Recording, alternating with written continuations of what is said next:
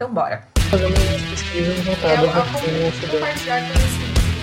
É o amor que eu sinto por Star Wars. Piano ou certo modo de música, de modo geral? Alcione, mas eu sou louco Sejam todos muito bem-vindos a mais um episódio do Cientista Também É. O seu, o meu, o nosso, o podcast da Metzer, que vem deixando a pesquisa mais atrativa e viável desde 2016. Eu sou a Dai Breternitz e hoje estou aqui em ótimas companhias. Olá a todos, muito bem-vindos. Eu sou Felipe Mandavale e estamos aqui com a missão de inspirar mais pessoas a fazer e divulgar pesquisas científicas. Então, este podcast é para você que está aí na iniciação científica, brigando com o método, né? E também para você que já está no seu mestrado, no seu doutorado, no seu pós-doc, aí brilhando dentro da ciência. E hoje, para nos ajudar nessa árdua missão de recrutar novos cérebros para a ciência, nós estamos aqui com a Érica. Seja muito bem-vinda, Érica. Obrigada, pessoal. Tamo aí. Bem-vinda, bem-vinda, Érica. Érica, pra gente começar esse bate-papo, eu sempre faço uma pergunta capciosa no início, tá? Sem dizer a sua profissão. Quem é você? Puxa, Felipe, você me pegou nessa. Mas eu acho que eu sou, em primeiro lugar, mãe, mãe de três, dois humanos e um cachorro. Sou uma consumidora voraz de livros, séries e filmes, mas principalmente de cultura nerd. Eu sou muito nerd. Mais uma para a família! Bem-vinda! você tá em casa. E o que, que você mais tem, tem visto, assim, da, de cultura nerd? Então, o que eu não tenho visto, né? Eu tô numa paixão absurda pelo Witcher nesse momento. Lógico, o Henry Cavill é o amor da minha vida, depois do meu marido. O maridão safou nessa. Ufa! Tô nessa, nessa paixão louca pelo, pelo, pelo Witcher ultimamente, mas eu, eu vejo de tudo, porque eu tenho um menino e uma menina, né? Então meio que a gente navega pelos dois mundos, pelo feminino e pelo masculino na, na cultura nerd. Então, Walking Dead, tudo que você imaginar de, de nerd, eu tô aí. Videogame, adoro jogar videogame. Assassin's Creed, Resident Evil, Resident Evil principalmente. E é isso aí, a gente nerd é uma coisa que tá no meu sangue. E é maravilhoso porque uma mãe cria o quê? Filhos nerds também, entendeu? Então, assim, Sim. é um, é um negócio que não para nunca. Porque a gente cria certo, né? Criar certo é assim, a gente É isso aí. caminho. Cria certo, é ótimo. Maravilhosa. É isso aí, os, geek- os geeks dominaram o mundo, né? Diziam ali na década de 70, né, que, que os geeks iam dominar o mundo. E aconteceu mesmo, né? Estamos aqui. nós. Veja só. Eu já acho que a Estamos gente já essa domi- história. Eu acho que a gente já dominava antes, mas é que a gente estava preocupado com outras coisas e não precisava aparecer. É agora que a gente resolveu aparecer um pouco. É isso aí. Toma, O distraído. mundo sempre foi dos nerds. Vamos lá. Sempre foi. E além, de, além dos games é, e, e- e do, do filhote de quatro patas, Erika, conta pra gente mais três hobbies aí que tu acha que estão bem presentes na tua vida, no teu dia a dia. É, então, eu, eu giro em torno dos livros, dos filmes, da série do videogame, mas eu gosto muito de dançar, gosto muito de dançar. E uso o videogame para isso, principalmente, ele é uma ajuda nesse sentido. É, gosto muito de cachorro, de, de animais de uma, forma, de uma forma geral. E o que, que você dança? Justin Dance, gente, vocês já experimentaram? É maravilhoso. Você dança de Anitta K-pop. Uau! Ultimamente eu tenho tentado aprender K-pop. Eu tô falhando miseravelmente nessa, nessa missão, mas eu tô tentando. Mas tá se divertindo nessa Muito. tentativa? Vocês já experimentaram? É maravilhoso. Pronto. Cara, vou Gente, baixar. objeti- objetivo cumprido. Aham. Pra gente dar sequência, conta pra gente desses teus hobbies, né? É, da dança ao pet, o que que tu acha que mais impacta a, a tua atuação, a tua formação acadêmica? Então, Dayana, esse é o ponto. Eu trabalho com comunicação, né? E você trabalhar com comunicação te exige que você esteja ciente, antenada com o que está acontecendo no mundo.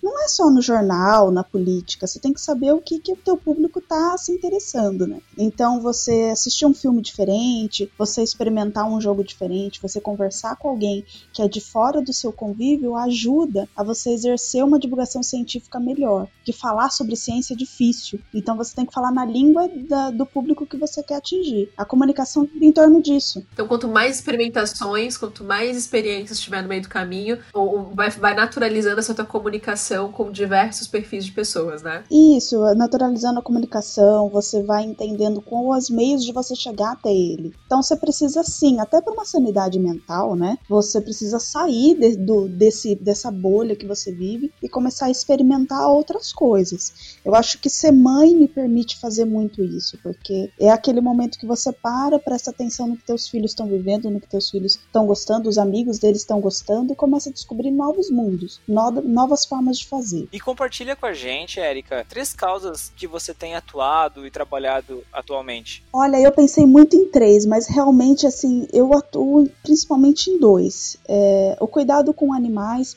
em primeiro lugar, porque a minha, minha, minha terceira filha, minha caçula, né? Ela vem de uma ONG de adoção e eu milito muito em relação a isso. Acho que animais não são presentes, não são compras, eles são teus filhos. E filho você não compra, né? Filho você adota, você tem, né?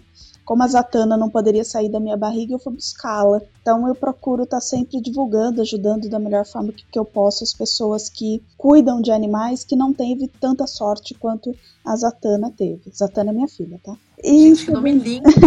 E segundo lugar, a economia solidária. É uma coisa que eu gosto e que eu acho que todo mundo deveria fazer um pouco. Sabe aquela história assim? Se você tem o seu amigo que está fazendo bolo de pote, você tem um amigo que está fazendo artesanato, você tem o seu colega da divulgação científica que está batalhando ali, não te custa nada compartilhar, indicar o trabalho do cara, sabe, comprar o artesanato do teu amigo, porque lojas grandes, grandes franquias, elas vão sobreviver.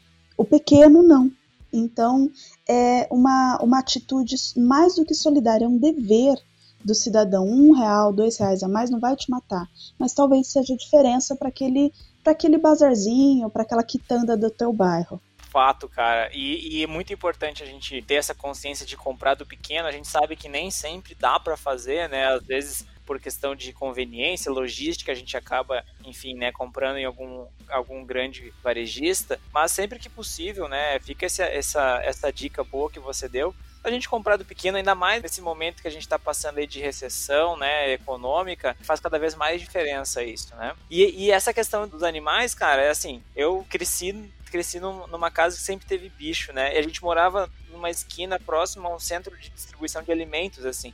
Então muita gente abandonava bichinhos nesse lugar, sabe? E a gente nunca comprou, né? Nenhum gato, nenhum cachorro para ter em casa. E sempre resgatou esses bichos. Então, para mim, eu, eu, me identifico, pessoalmente falando, eu me identifico muito com tudo isso que você disse, assim, porque é, é, de fato um sentimento, né, da gente, da gente ver o quanto depois esse animalzinho também se desenvolve, né, quão gratificante é pra gente como pessoa ver o quanto de bem a gente tá fazendo para esses animais, né. E se você me permite acrescentar, Felipe, é, não é só animal pet que a gente está acostumado, de tipo passarinho, gato, cachorro. Eu tenho um cachorro. Mas eu tenho uma amiga muito querida, que é a Bruna Lacerra, que ela milita pela causa dos coelhos, que é uma coisa assim que para pra pensar, sabe? Muita gente compra coelho na época da Páscoa e não sabe lidar com aquele animal e abandona porque coelho dá trabalho, ele é um animal, ele exige cuidados. Tem é um tipo de veterinário diferente que cuida, não é qualquer veterinário que cuida. Coelho ele rói fio, então ele dá um trabalho assim. E o, o se você me permite falar, a ONG dela chama GAC, G-A-C, que cuida desses animais que as pessoas abandonam porque não sabem lidar com eles. Então o coelho é um deles. E eles são medonhos mesmo. Eles são medonhos. Pobrezinho, Felipe, não é assim que fala.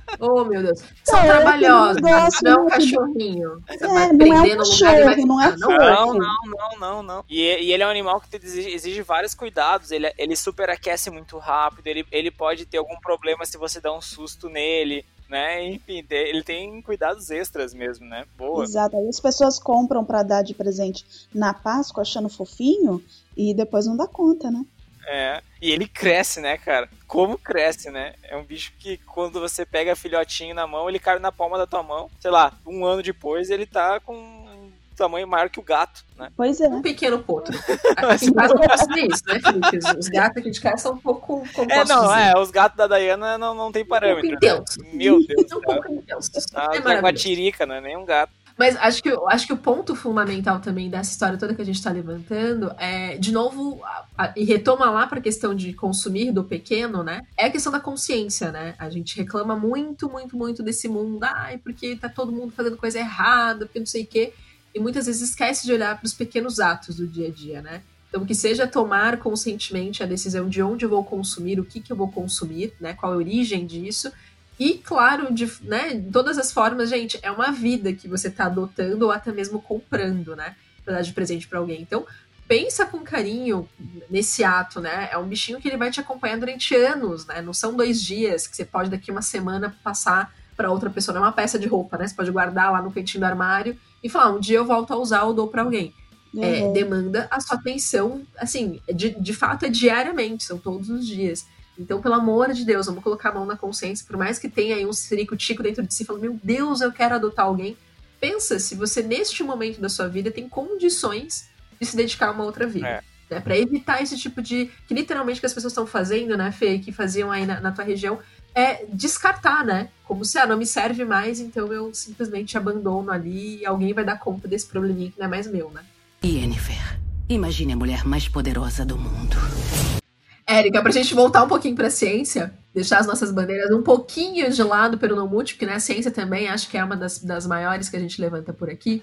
Eu queria entender é, quanto que o teu papel de cientista, ou de divulgadora e de divulgadora científica, impacta aí na pessoa que você é hoje quanto de divulgadora científica impacta, eu não tenho essa noção, porque ser divulgador científico, ser comunicadora, é uma coisa que eu sempre fui, sabe, Daiane? Apesar de, de que quando eu era criança eu queria ser outra coisa, isso era uma coisa inerente ao meu ser. Era uma coisa que eu fazia sem pensar. E as, as coisas foram acontecendo na minha vida e eu fui caminhando para esse lado, mas nunca foi uma coisa assim. Não existe essa separação, sabe? Da Érica cientista que da Érica mãe, da... não existe essa separação. Elas meio que entrelaçam, sabe? Meio que convivem, coabitam. Maravilhoso. É uma das coisas que a gente fala um pouco aqui, que não dá para tu tirar a vestimenta de uma coisa e falar, agora eu sou, eu sou só isso, né? Agora eu sou sua mãe, agora eu sou, eu sou a divulgadora, agora eu sou pesquisadora. É, a gente tá o tempo todo em sinergia, né, com esses papéis. Exato, uma coisa acaba que acontecendo a outra, assim. Quando eu comecei o trabalho no blogs de ciência da Unicamp, eu já era divulgadora científica antes, mas quando eu iniciei o trabalho lá, eu fui visitar um evento de cultura nerd, o chama Anime Fest aqui em Campinas, e eu fui levar meus filhos para esse evento, para eles verem os heróis, o pessoal vestido de cosplay, que eu acho maravilhoso. E eu tive a oportunidade linda de conversar com o Tibio, do Tibio Peroni, sabe? Olá, este é meu irmão Tíbio. E esse é meu irmão Perônio. Nós somos gênios e cientistas. Ai, meu Deus, minha infância. Não, maravilhoso. Eu, eu, tive dois, duas grandes felicidades, que foi conversar com o Bigman. Eu sou o Bigman e vocês acabam de entrar no Mundo de Bigman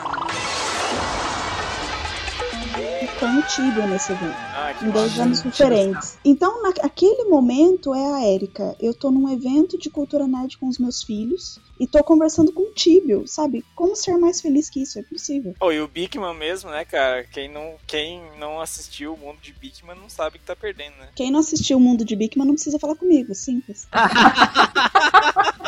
Como eu seleciono meus amigos? Ufa. Quem teve acesso, quem não teve, obrigada, beijo. Adoro.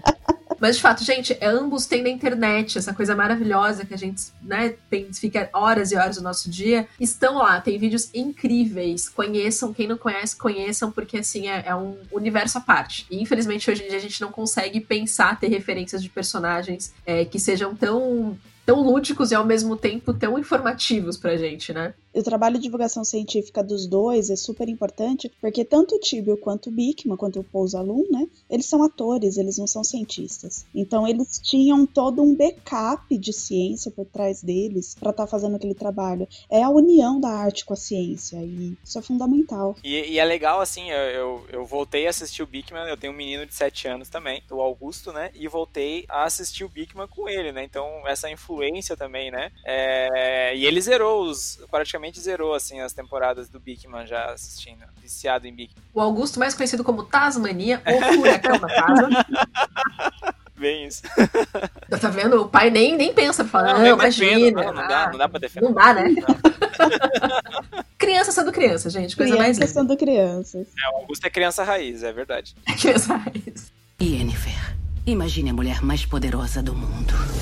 E já que a gente tá falando de criança, já que a gente tá falando de infância, Érica, você, quando, quando era pequena, já se imaginava assim profissionalmente? Não, quando eu era pequena eu tinha o sonho de ser a Barbie executiva. Sabe aquele aquela maravilhosa sainha lápis, salto alto, grande, executiva de multinacional. Eu queria ser a Barbie executiva, sabe? E só que não rolou, como vocês podem perceber.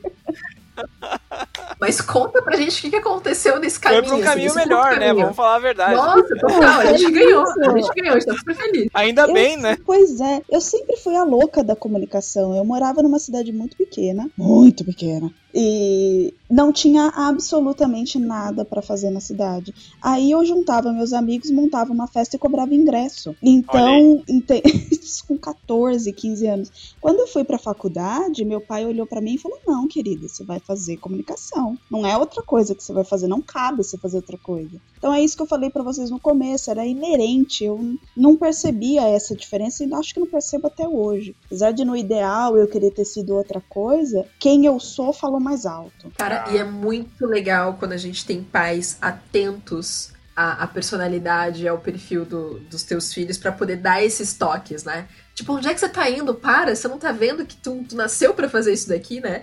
Volta. E depois se desse aventura em outras coisas, muitas vezes, né? Te, te É. trazer pro teu lugar. É muito Exato. legal. E eu fui teimosa, eu prestei vestibular em história, sabe? Tipo, nada a ver. Uma hora eu queria ser executiva, outra hora fazer história. Meu pai, oi, vamos, vamos parar, amor? Vamos, vamos pensar de novo? Aterriza, né? Calma.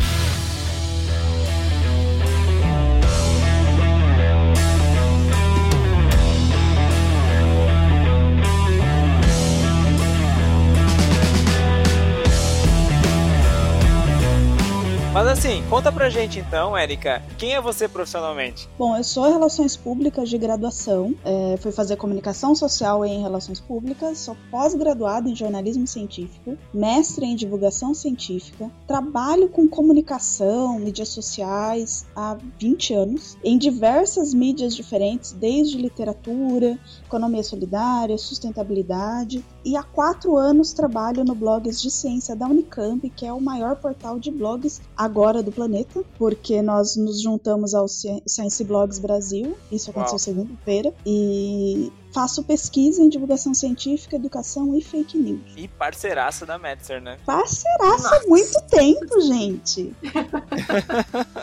já tava aqui já. Já tava, chegou, pegou quando era mato ainda, né, Érica?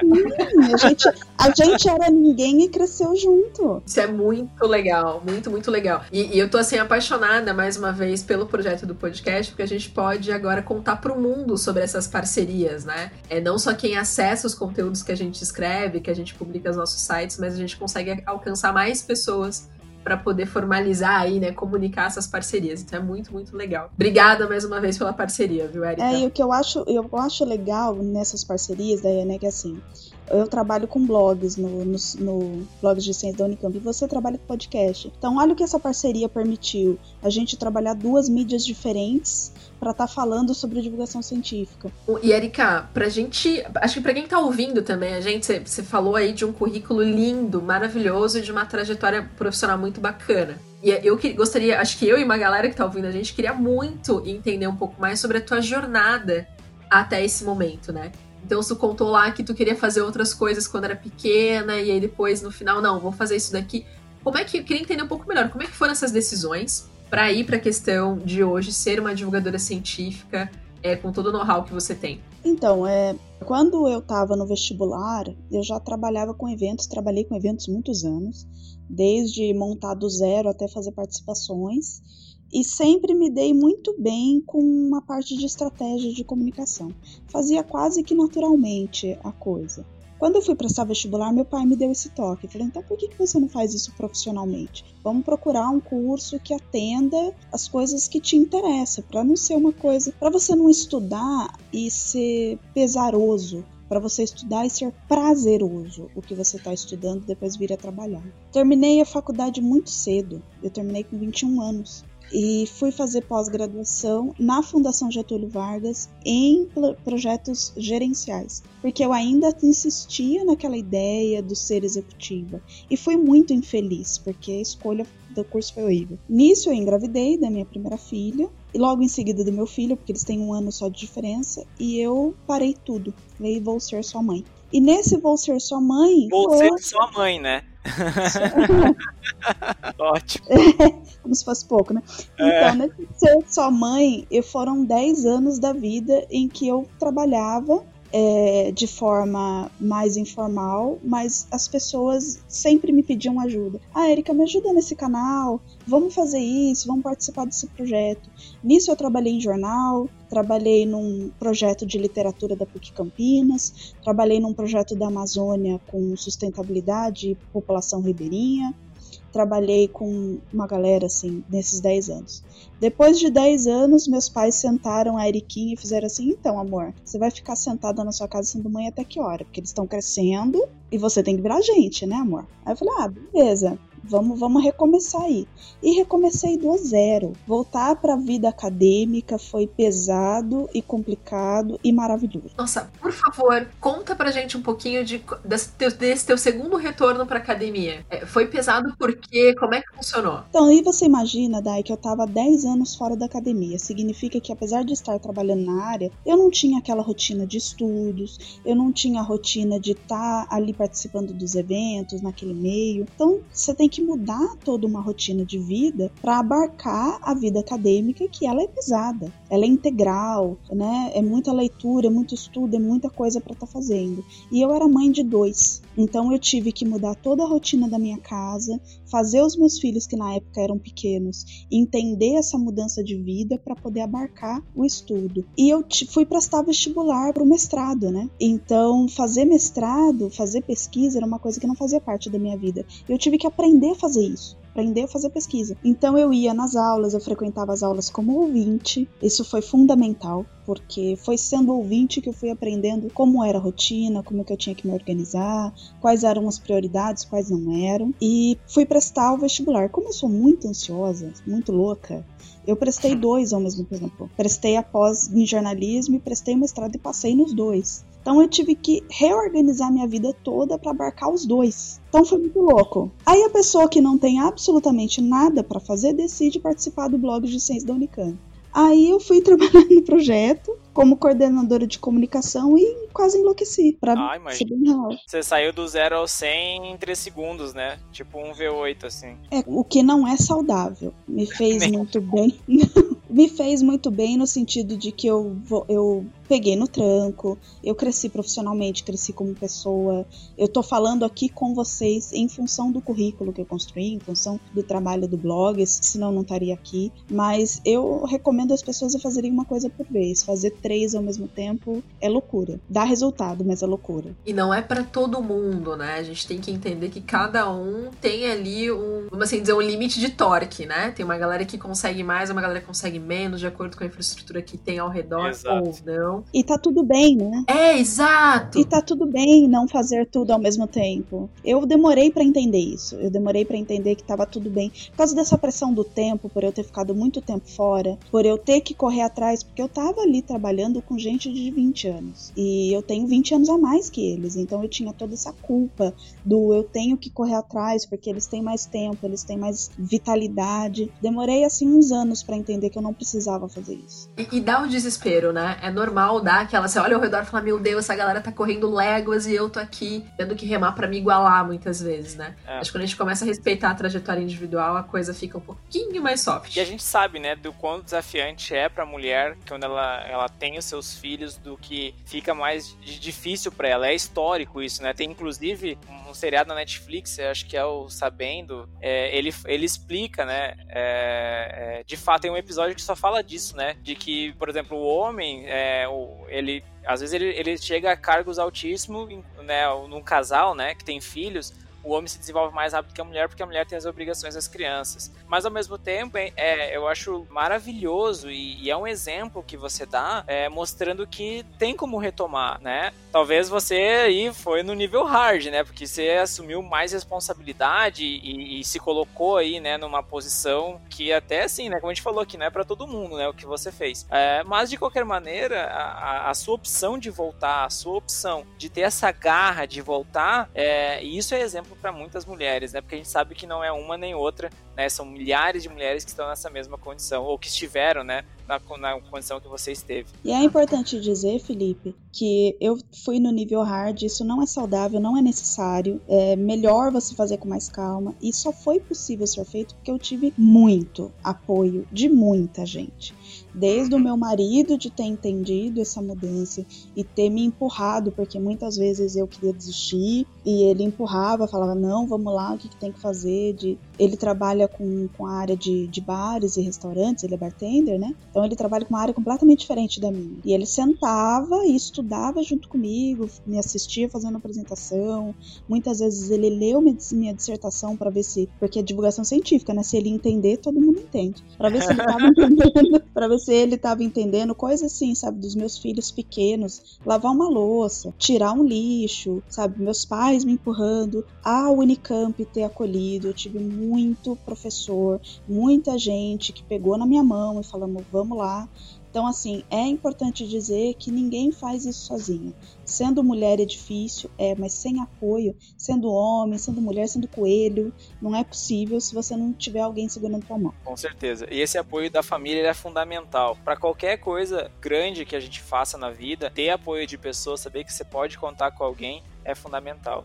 Tenho a menor dúvida disso. É muito difícil a, a gente conseguir é, alcançar um grande objetivo com meia dúzia de pessoas na volta, a gente puxando para baixo. Né? Realmente fica muito mais difícil. Já é difícil, né, Érica, você fazer e conseguir construir tendo o apoio. Não tendo esse apoio é ainda mais complicado. É, e é legal buscar esse apoio. Às vezes não tem na família, mas você procura os amigos, procura pessoas que se interessam pelo mesmo assunto que você e acaba encontrando esse apoio. Lindo, obrigada, porque assim, eu acho que agora tu tá representando aí muitas pessoas que tiveram uma jornada muito parecida, de ir pra academia, sair dela e viver uma outra escolha e depois decidir fazer essa retomada. E ver como é possível e como é legal e você consegue de fato chegar, ter sucesso, né, conseguir executar o que você se propõe. E não tem idade, né, cara? Não tem idade, é só. É, tá, tá, tudo na nossa mente, né, Erika? Não, tá tudo na nossa mente mesmo, sabe, Dai, sabe, Felipe? Porque eu voltei pra academia academia com 35 anos. O meu pai foi fazer supletivo aos 40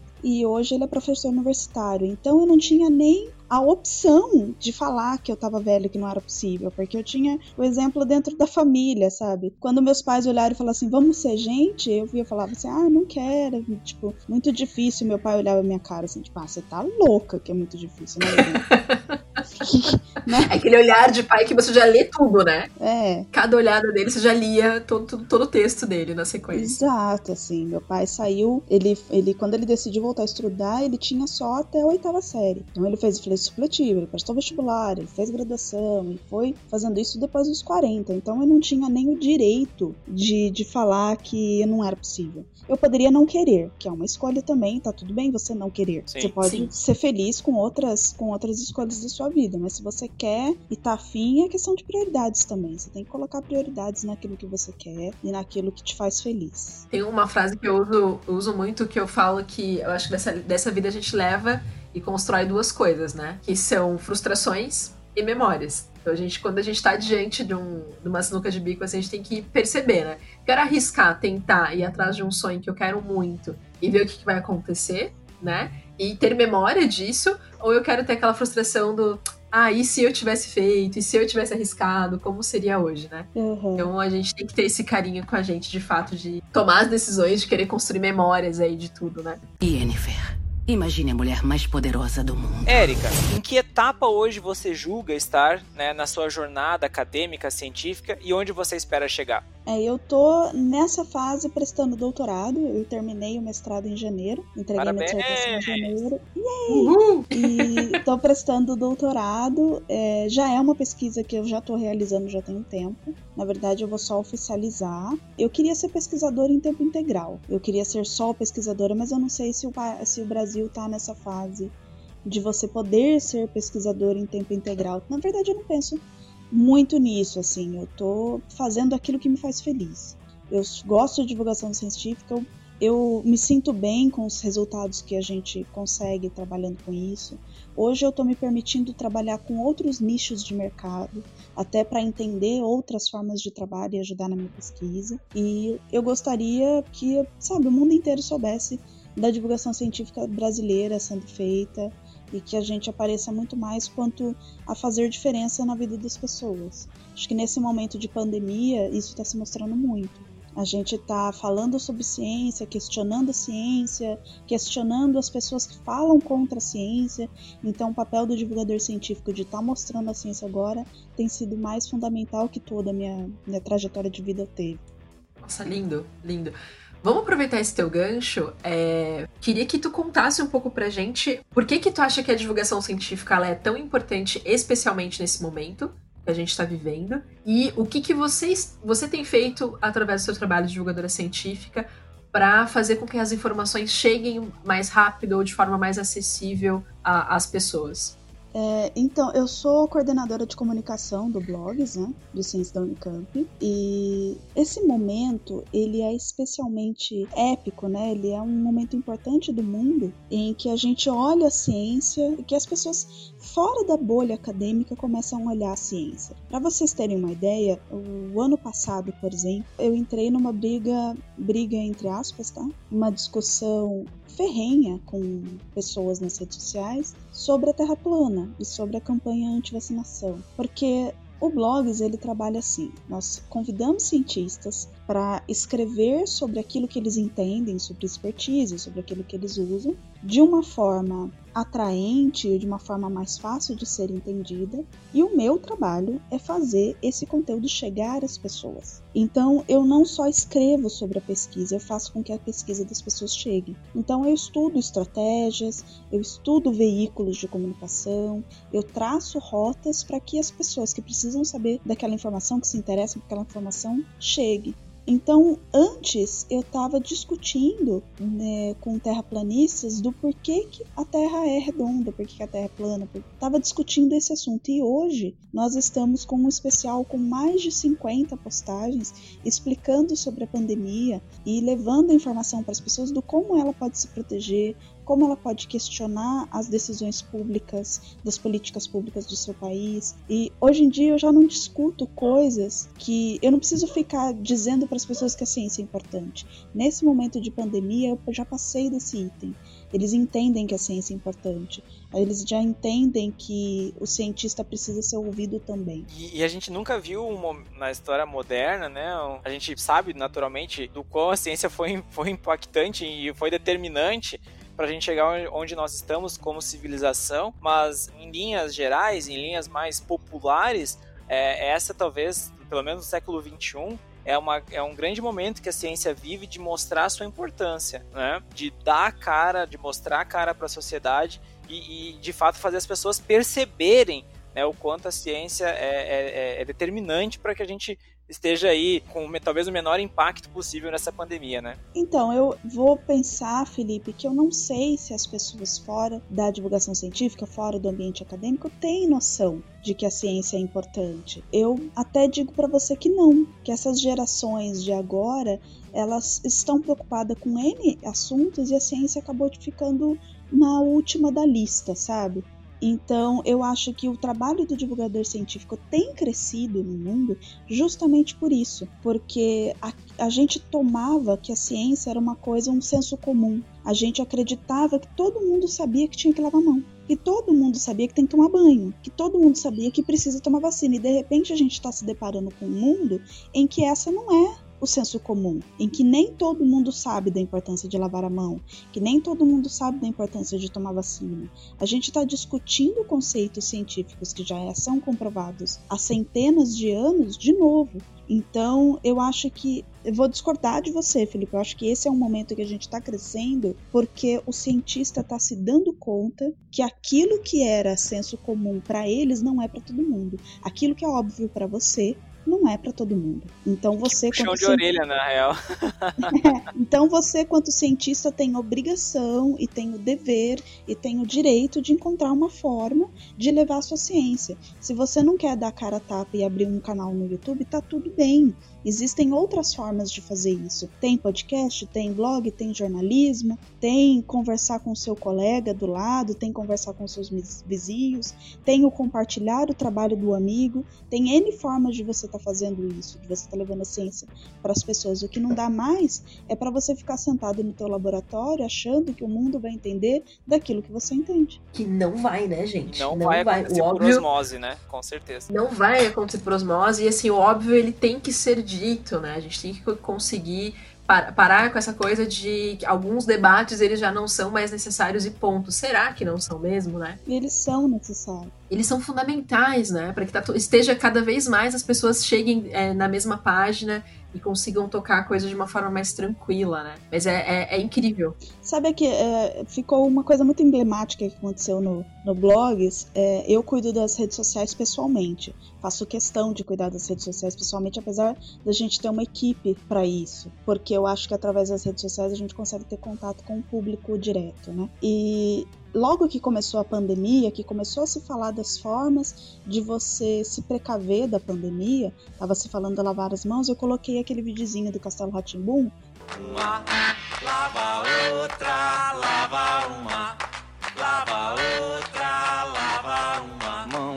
Eu escrevi assim: Nossa, Castelo Ratimbum ensinando a lavar as mãos, a mão há 20 anos. Para pra pensar nisso. Há 20 anos atrás, as pessoas falavam em lavar as mãos e agora você está tendo que falar de novo. Você está tendo que dizer para as pessoas que ela tem que lavar as mãos. Ficou meio trash o assunto, né? Mas é isso aí, eu dei bronca. Não, não, é isso! É que a gente tá pensando, acho que tá caindo, sabe, essa informação. Tipo, cara, estamos pensando de fato nisso. Ah, eu, mas é isso mesmo, assim, é, é, porque, sei lá, naquela, naquela época, eu acho que a gente tinha que aprender a, a lavar as mãos por outros motivos, né? Era um outro Sim. cenário. Mas aí a gente volta, acho que o Fê gosta muito é, dessa temática, né? A questão de inovação. Mas é isso, é você resolver um problema que é atual com uma solução que a gente já usa há tantos anos, né? A gente tem que realocar ela. A gente pega um Brasil da década de 80, onde a, o saneamento básico ainda não era a, o mais adequado. Hoje ainda não é, né? Hoje não temos ainda um acesso ao saneamento básico. É, a grande parte da população ainda tem esse serviço de maneira bastante precária, mas pensem que em 1980, 1990, isso ainda era muito pior, né? Então, uhum. o Castelo Ratimbum, quando ensinava as crianças a lavar a mão, era mais porque a gente estava começando a ter um pouco mais de acesso e um pouco mais de noção dessa necessidade básica. Hoje, bem ou mal, é, pessoas que possuem essa necessidade básica atendida estão tendo que aprender a lavar a mão, estão tendo que ganhar consciência de ter que lavar a mão, sendo que elas já têm acesso a esse tipo de serviço. Então o que você está falando, Érica, é música para os ouvidos.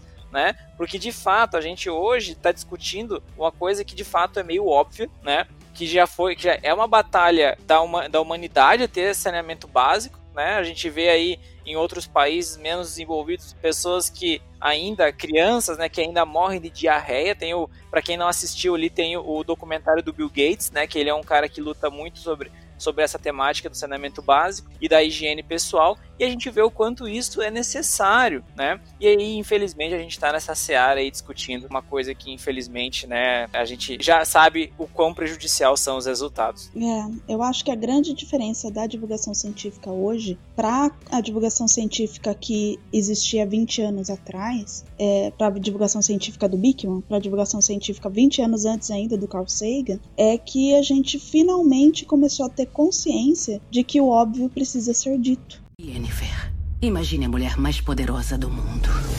Érica, voltando um pouquinho lá para tua jornada, que eu acho que a gente só tá podendo ter esse debate super rico e gostoso e atualíssimo que a gente tá tendo agora, graças a essa jornada que você se dispôs a ter, né? Então, é, a gente queria. Enfim, a gente tem uma super consciência e também um dos motivos do podcast tá, tá acontecendo é por querer in, inspirar e estimular é, novos cientistas e cientistas que estão um pouco desanimados aí no meio da caminhada. É, enfim, pela jornada ser, ser excludente, às vezes ser muito pesada, uhum. é, às vezes acabar até meio que subjugando, né? Alguns perfis de pessoas. É, eu queria que você colocasse pra gente dois pontos. Primeiro, dentro da tua jornada, você comentou que teve muitas pessoas que te auxiliaram, que tinha uma rede de apoio muito bacana ao teu redor. É, queria que você citasse alguém ou algo, seja algum docente, um, um grande amigo, alguém que foi fundamental para que essa, essa jornada fosse possível, que você pudesse aqui com a gente hoje. E eu queria que você deixasse uma dica é, para quem tá nessa jornada aí, nessa, no meio dessa bagunça, achando que tá no meio de uma bagunça, mas não é, né? Uh, uma dica de sobrevivência mesmo. Como você consegue passar por tudo isso e ter ali uma sanidade mental, conseguir ter carinho consigo mesmo e atingir os resultados aí com sucesso? Bom, seria extremamente injusto eu te dizer uma pessoa só. Eu realmente tive uma rede de apoio grande e, e, pessoas que se sensibilizaram com aquilo que eu queria fazer e me empurraram, principalmente a minha família, como eu já citei antes, né? Meu marido, meus pais meus filhos. Dentro da universidade, eu tive a felicidade de estar num lugar que era super acolhedor, que é o LabJOR, o Laboratório de Jornalismo do Unicamp, que as pessoas é, elas sentam para falar com você, elas te tiram dúvidas, elas batem papo, elas te tratam de igual para igual. Então é, seria injusto eu falar uma pessoa. Teve a minha orientadora, a professora Vera Toledo, que se aposentou, eu fui a última aluna dela e justamente por isso ela foi extremamente importante, porque ela eu, ela não precisava me ajudar. Ela já estava no final da, da, carreira dela, já tinha decidido se aposentar, já tinha decidido fazer outras coisas, mas ela quis ficar mais tempo na universidade justamente para me ver formar. Tem o pessoal do Blogs que só, eu só entrei no projeto por causa do André Garcia, que foi ele que idealizou o projeto, ele é fundador do projeto junto com a Vera, e se não fosse ele eu não estaria lá. E tem toda a equipe do Blogs, a Carol, o Eduardo, o Roberto Takata, a Ana, que é, vai ser minha futura orientadora, que é minha amiga, são meus amigos pessoais, porque o ponto é exatamente esse, é, Felipe e Dai, que fazer, trabalhar com a vida acadêmica, ela não é a sala de aula. A sala de aula é importante, mas fora dela você também aprende você circular pelo ambiente, você conhecer o trabalho do colega, você conversar com as pessoas, você trocar ideia, você abrir os seus pensamentos para as pessoas e dividir aquilo que você está pensando também é uma forma de aprendizado. E com isso vem as amizades, vem as afinidades, vem as pessoas que você carrega para a vida. Então, para você se manter são e para você ter uma vida acadêmica mais rica, é fundamental que você converse com o coleguinha, que você saiba quem é o cara que está do teu lado. Você se fechar no teu, no teu mundinho não é bom para ninguém. Todos perdem, né? Quando a gente se fecha no mundinho, todos perdem. Gente deixa de crescer. Quem tá ao redor da gente também pode deixar de crescer com alguma coisa que a gente tenha para trocar ali, né? É, eu acho fundamental, assim. A, a rede de apoio que eu desenvolvi na Unicamp e fora dela foi em função dessas afinidades. Claro que tem gente que você conversa mais, tem gente que você conversa menos, mas você saber o que o teu colega está fazendo, você saber quais são as expertises dele, você poder ajudar de alguma forma, ajuda você, ajuda o colega e todo mundo tem uma experiência melhor. É, então o pessoal da, que está começando agora, calma, sem pressa Aproveita a sala de aula, mas aproveita fora dela também. E, e, usar a universidade de fato como uma grande rede de contatos, né? Isso é bem importante. Sim, fundamental. Cara, isso era uma coisa que o, os meus professores usavam muito. Eles falavam, gente, aproveitem, porque agora vocês nunca vão ter de novo, né? É, acesso a tantas pessoas ao mesmo tempo, com vivências tão diferentes e tudo mais. Eu lembro que na época eu falava assim, ai meu Deus, né? Vou ter que conversar com gente, não sei se eu quero. Eu ficava muito nessa vibe. Assim, que eu, enfim, eu, a, a, minha universidade eu tinha muita coisa para fazer, trabalhava ainda, além dos projetos de extensão e pesquisa e tudo mais. Então, para mim era meio que assim, nossa, sério que eu tenho que fazer coisas fora dos objetivos, né? Que eu tenho que fazer aqui relações com essas criaturas. E, e hoje eu vejo que é uma, é uma super verdade, assim. Hoje é, tenho a oportunidade de trabalhar numa área que a gente tem, tem acesso, né, Fê, a pessoas muito diferentes uhum. da minha vivência eu continuo tendo ainda essa abundância, né, de, de pessoas ao meu redor que é incrível, mas eu sei que não é o que a maioria das carreiras proporcionam, né, que a maioria das profissões proporciona. Então, sem dúvida, aproveitem muito, se joguem em tudo, até no que você acha que é chato e desnecessário, que alguma coisa bacana você vai tirar dali. E alguns anos depois, como nós aqui, você vai falar, nossa, é verdade, fez diferença, foi bacana para minha formação de alguma forma. Yennefer, imagine a mulher mais poderosa do mundo. E, Érica, dando continuidade nesse nosso bate-papo, vou, vou te, fazer a pergunta polêmica, então, tá? Mais polêmica que, mais polêmica que a primeira, tá? Nós escolhemos quatro pontos que a gente acredita ser os principais objetivos da divulgação científica, tá? E gostaríamos que você escolhesse e defendesse só um, tá bem? Tá. Então, a divulgação científica é fundamental para, vamos lá, um, desenvolvimento da ciência, dois, disseminação de ideias e resultados para o mundo. 3. Potencializar o debate científico. Ou 4. Instigar novos talentos. Eu diria que o 3 potencializar o debate científico. Por quê? O debate científico ele é importante porque ele ele não é importante, ele é fundamental para o crescimento da própria ciência. A ciência, ela não, não é verdade absoluta. A ciência, ela é uma construção. Você vai descobrindo, você vai pesquisando, você vai descobrindo novos métodos, novos resultados, e sem o debate, você não consegue chegar no resultado. E além disso, é, você precisa para além do debate com teus colegas, com as pessoas que trabalham com ciência com você, você tem que ter o trabalho com o debate com a sociedade. Não adianta nada você estar tá para um ângulo, sendo que a população está precisando que você mostre um outro ângulo. E volta naquele assunto que a gente estava antes do aquilo que é óbvio para você não é para os outros. Então você tá ali fechado no teu mundinho, fechado no teu laboratório, pensando, pensando, pensando, pensando, mas isso precisa ser dividido. Teus colegas de profissão podem te dar novas formas de olhar, pode te dar novas soluções para que você chegue no resultado que você está buscando, e a sociedade pode estar tá te mostrando que ela está precisando de X e não de Y. Ou o contrário, você pode mostrar para a sociedade que o Y também é importante por causa disso, disso e aquilo. Então a troca ela é fundamental para a própria construção da ciência. Yennefer, imagine a mulher mais poderosa do mundo.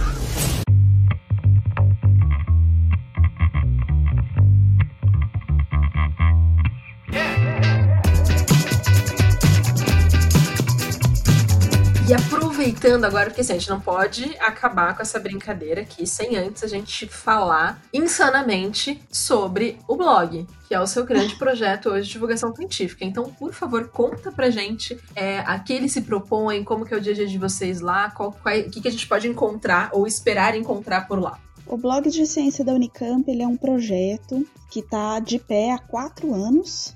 Ele se propõe a ser um facilitador para o cientista, para fazer divulgação científica. Então, a nossa equipe administrativa, nós somos em 19 hoje, mas a gente começou em 4. Eu estava lá no, no, início, quando nós éramos só 4. E o que, que a gente faz? A gente dá suporte. Então, a gente mantém a plataforma. A gente dá cursos para te ensinar a, a mexer na plataforma, a escrever de uma forma melhor, a pensar em postagens, pensar em ideias é, faz o trabalho de levar essa comunicação, esse material que você produziu. Que o, Blogs ele é feito no WordPress e ele é essencialmente em texto mas ele permite a inserção de podcasts, a inserção de vídeos, a inserção de outras mídias. Então você pode optar por fazer um meme, por exemplo. Só que se o meme ficar paradinho lá no projeto, ninguém vai saber como é que é, né? Então existe todo um trabalho de pegar esse material que o cientista produziu, identificar o público dele levar até esse público. É, então o Blogs ele é esse facilitador. Hoje o blog está com 144 é, blogs ativos, então estamos com mais de 500 cientistas, porque desde segunda-feira a gente se juntou ao Science Blogs Brasil ele, Science Blogs Brasil se tornou Blogs Unicamp. Antes disso, eram 360 cientistas e 47 blogs. Então a gente Uau. gerencia toda essa galera para estar tá levando conteúdo. Então o que, que você encontra no blogs? Tudo: arte, dança, música, biologia, química, conteúdo para vestibular, é, discussão sobre fake news. Tem um texto que eu acho maravilhoso que, chama, que discute é, produtos quânticos.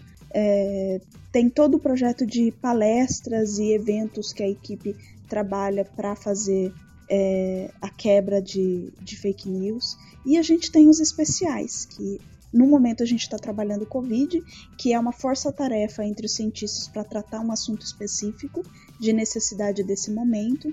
Então eu tenho eu tenho N pessoas que tá falando por que, que o álcool é importante, como que você se previne, o que que é hidroxo, não sei o que, sei o que, sei o que, né? Eu não consigo ah, falar esse nome. Isso. Como é que ela funciona, por que, que ela funciona, né? Então tem toda essa força-tarefa. Nosso primeiro especial foi o protagonismo feminino da ciência, que foi dar luz às mulheres da ciência. O segundo foi sobre política, a, a influência da política na ciência, que foi na eleição passada para presidente. É, o terceiro foi sobre a influência da cultura pop, cultura nerd na ciência, e agora o Covid. Então, é um trabalho de facilitação para que o cientista consiga se comunicar.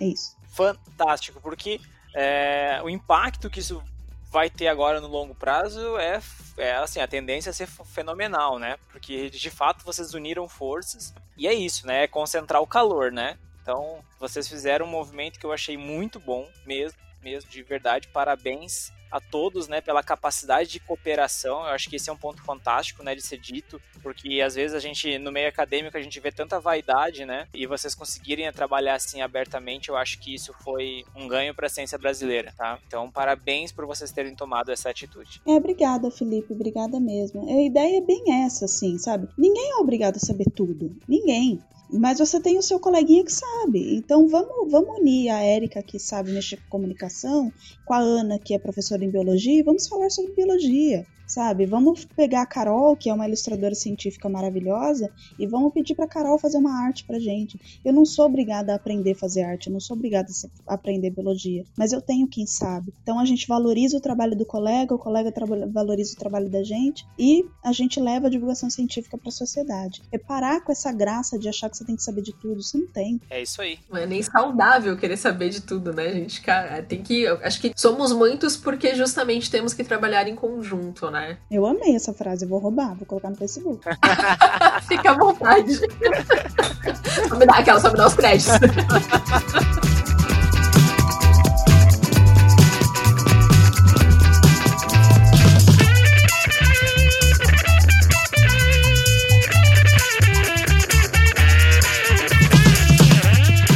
E a gente vai então nosso encerramento do nosso podcast. A gente tem uma série que ela é importante para sua formação, onde que a gente quer que você indique algumas coisas que te ajudam, né, ou que causam um efeito uau aí no seu dia a dia, beleza? Tá, beleza. Então, pra gente começar, Erika, eu vou te pedir para que você nos indique um livro. O Mundo Assombrado pelos Demônios do Carl Sagan. Se você, oh, quer saber o que, se você quer saber o que é divulgação científica, começa por lá. Tô falando, esse, esse livro vai, já vai, é a segunda vez que ele vai pedir música no Fantástico já. Jura, Eu tô achando que a gente vai entrar, a gente vai entrar em contato com a editora e a gente vai falar, olha, é seguinte, a gente tá fazendo uma divulgação em massa do título de vocês nesse período. Eu acho que a gente quer aí algumas unidades pra gente. Pra é, também. Lógico, eu acho que certeza.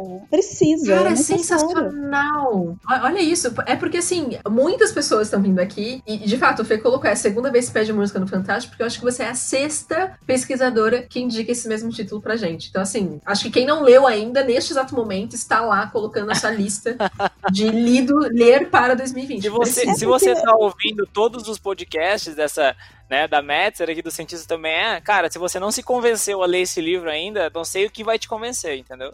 Porque assim, você, você tem que lembrar que Carl Sagan era dos anos 70. Ele é o primeiro divulgador científico que realmente ficou conhecido no mundo inteiro. Então vamos começar aí, querido. Depois a gente vem, vem conhecer o Ratimbum, o Tibio Peroni, vem conhecer o professor Tiburcio, depois o, o Bickman, e a gente vem até o, o Attila e a Marino, né? E aí você vai chegando na modernidade, mas começa por lá. O Neil deGrasse Grace, né? Tem a nova geração aí, né? Exato. Vamos Exatamente. começar lá nos anos 70 com o pai da, da divulgação científica. Eu não sei se alguém já fez, mas se não fez ainda, seria incrível ter um post sobre essa cronologia aí de grandes publicadores divulgadores científicos. Ah, pode deixar. Ah, joguei no ar, joguei no ar. Pode ficar tranquilo que eu faço. Ah, então tá bom. Muito obrigada. Boa, dá um podcast só esse aí. Eu Nossa, faço o texto, muito, depois muito. vocês usam como roteiro, fechou? Fechou. Maravilhoso. Maravilhoso. mais uma parceria saindo fresquinha. Maravilhosa, em primeira mão. E pra gente continuar nessa delícia, conta pra gente ou nos dê a dica de um filme. Então eu vou dar a dica do Privacidade Hackeada. All of your interactions, your credit card swipes, web searches, locations, likes, they're all collected in real time into a trillion dollar a year industry. Tem no Netflix que fala sobre como é tratada a privacidade nos dias de hoje. É, o Facebook né, te dá uma noção de como isso interfere nas suas escolhas do dia a dia. Eu acho fundamental para qualquer pessoa que trabalha com divulgação científica entender como essas mídias trabalham a opinião pública. Privacidade hackeada. Privacidade hackeada. Anotado. Conta pra gente que música tem embalado essa sua quarentena. Conta pra nós, Érica. Bom, então, como toda nerd, né, pessoa pessoa é nerd roqueira, então o álbum que eu ouviria para minha vida toda seria o Metallica com a Orquestra Sinfônica de Nova York. So close, no how far, be much more from the heart. trust in New York. And nothing else matters. É muito bom, né? Vamos falar a Desculpa, verdade. mundo. Desculpa mundo, né? O melhor CD de todos. É de uma Cômico. riqueza, é de uma riqueza sonora indescritível, né? Nunca paro. Nunca pa- já tem, já- se fosse, não sei se você ouve ele ainda em CD ou se você tem ele em CD, mas já estaria com mais um furo, né? Sim, não, eu sou da, a louca, que tem CD, tem o DVD e tem no, no- como chama aquele aplicativo? No Spotify. Que a pessoa é louca, Spotify. entendeu? Não, não consegue, tem várias mídias. Que vai te adoro. entendeu? Né? Ou quero ouvir agora já, porque rola uma Sim. Como é que eu, eu costumo brincar, né? Quando a gente quer muito, muito, muito ouvir alguém que a gente gosta, chega uma hora que chega a dar um, um trequinho na pessoa, né? Fala, ai caramba, cadê, cadê? Não tô na rua, não consigo ouvir agora, fica aquela música na cabeça. É sensacional. É bom mesmo ter em todos os aplicativos, é, os dispositivos possíveis. E a ansiedade me domina nessas horas. É, ó, olha aí, ansiedade, essa ansiedade tá secando. Tem alguns podcasts que a gente tá falando bastante sobre ela aqui ultimamente, que, né, o momento pede. Mas, assim, geralmente, uma- um dos remédios ou amenizadores aí dessa ansiedade, que não é muito indicado, segundo os médicos, a gente usa comida, não é mesmo? Eu queria saber, em sua casa, quando junta a família toda, os filhotes, o maridão, qual é a comida favorita de vocês? Olha, eu tenho um problema, né? Que meu marido trabalha em restaurante, então quando ele faz comida, é, é um morro. Eu morro, né? De tanto comer. Mas eu acho que a comida que eu mais gosto que ele faz é o cubanos. Ele é um lanche de, de pernil, que é tradicional de Cuba. Ele, inclusive, saiu num filme que chama Chef. Ah, sim, sim. Cara, tu acredita que eu já assisti toda a série que tem no Netflix? Maravilhoso, não é? Não, o John Favreau, eu casava com ele, sossegado. Depois do, do It, depois do Henry Cavill e do meu marido, seria o John Favreau. Muito bom, cara, muito bom. E o legal é que eu assisto com o meu pequeno, né? Ele sai super empolgado pra gente cozinhar depois, é maravilhoso. Então, e ele é ator, né? E, e tem todo esse negócio dele fazer aquelas perguntas pertinentes que você faria, sabe? Do, eu posso virar assim? Aí o chefe fala assim, não, aí você fica, por que não? Eu quero virar. Mas eu quero! E é bom que ele se coloca mesmo numa posição bem subalterna. Ele, ele fala direto assim, tá bom assim, chefe? Né? Tipo, Não é, é incrível, porque assim, ele seria eu cozinhando, né? Inseguraça, não sabe como segurar a panela. Então aí a minha filha também é metida a chefe de cozinha, né? Ela faz coisa. Ela cozinha melhor que eu desde os dois anos de idade, né? E eles fazem esse lanche aqui em casa. E é uma perdição, porque eu tenho que ficar sem tomar café, sem almoçar, porque eu quero comer quatro deles, sabe? Nossa. Como vocês podem, como vocês vão ver nas fotos, eu não sou uma pessoa magrinha, né? Sou uma pessoa que gosta de comer. Ah, mas a gente tá compartilha, ótimo, a gente né? compartilha desse, desse, teu, desse teu gosto aí, porque coisa boa a gente não pode, né, deixar passar Dá assim. pra ficar miguelando, né? É. Não dá, não Por dá. quê? Vai, gente. Ainda numa pandemia. Vou ficar ainda miguelando essas coisas? Não. Vamos ser consciente, né? Nada que algumas caminhadas e voltas de skate por aí, né, Fê, não resolvam É depois. tá verdade, tudo é certo. verdade. Depois a Tudo gente certo. pensa nisso. Maravilhoso. Gente, é nesse clima delicioso de comilanças, filmes e livros que a gente vai encerrando mais um episódio do nosso Cientista Também É. Érica, queria agradecer imensamente a tua presença, a tua energia deliciosa aqui com a gente hoje. E, por favor, suas últimas palavras deste episódio. Deixar bem explícito que é deste episódio, porque terão outros contigo, tenho certeza. Ai, quero agradecer a todo mundo, convidar vocês a conhecer o portal de blogs de ciência da Unicamp. Ajuda a gente a compartilhando os conteúdos. Quiser falar comigo é só chamar em qualquer rede social que você imaginar, porque eu tô em todas elas. E pode chamar que eu tô aí sempre. Dá o teu link já pra galera. Já aproveita. Ah, é só colocar arroba Erika Mariosa com C e S. E se você colocar no Google, você vai ver que eu tô em todas as redes sociais. Pode chamar em qualquer uma que eu respondo. pessoa, a pessoa, como é que fala? Pessoa palpável, está logo ali. É só de fato querer falar que ela tá disponível, gente. Sim. E de fato foi super, foi super é, educada com a gente e receptiva desde o início. Foi maravilhoso. Então, ah, não me conhecia ainda, né, Erika? Já conhecia a Metsa, mas não me conhecia ainda. Foi super receptiva. Obrigada, inclusive, pelo carinho. Tá sendo sensacional. Gente, é, a gente quer continuar, eu vou bater nessa tecla todo episódio, a gente quer continuar sabendo tudo, tudo, tudo que vocês estão achando dos nossos bate-papos, dos nossos convidados. Se vocês ficaram com alguma dúvida sobre algum ponto que a gente levantou aqui, é só entrar em contato com a gente, manda um e-mail bacana pra nós lá no podcast@metzer.com que eu vou ter o maior prazer em conversar com vocês e dar todas as informações necessárias, tá bom? Muito obrigada e a gente se vê semana que vem. E esperamos todos vocês na próxima semana com mais um episódio do Cientista Também É. Curtiu? Então compartilha e nos acompanhe, nos persiga em nossas redes sociais. É só digitar lá, Metzer, em qualquer uma das nossas redes. E por favor, não esqueça de dar uma espiada no blog da Metzer também, certo? Tenho certeza que você vai encontrar um post para chamar de seu. Beleza, pessoal? Érica, muito, muito, muito obrigado. Foi um prazer conversar com você. E, pessoal, até semana que vem. Um abração, até mais. Até, tchau. Tchau, tchau.